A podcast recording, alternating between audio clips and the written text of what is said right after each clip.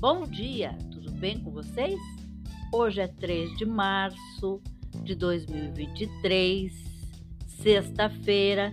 Eu desejo um dia maravilhoso, cheio de coisinhas de fazer sorrir. E a receita de hoje também é muito gostosa. Espero que vocês curtam bastante. É um bolo de mel polonês.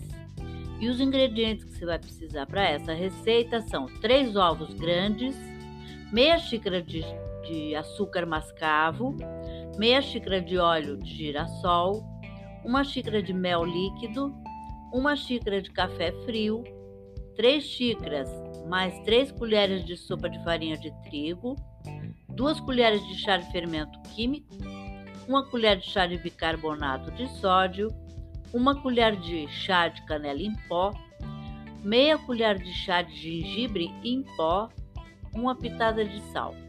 O modo de fazer: aqueça o forno a 180 graus, unte com óleo e enfarinhe uma forma, uma, uma forma de aproximadamente 27 centímetros com furo no centro em uma tigela média, coloque a farinha de trigo, fermento, bicarbonato, a canela, o gengibre e o sal, misture e reserve. Na batedeira, coloque os ovos, o açúcar e o óleo e bata até dissolver bem o açúcar e obter um creme fofo.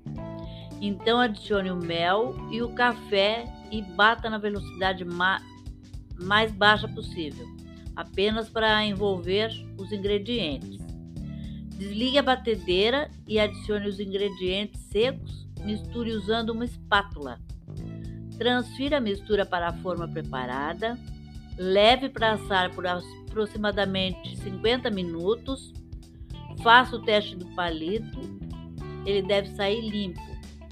Aqui uma nota: você pode consumi-lo desse modo como descrito acima.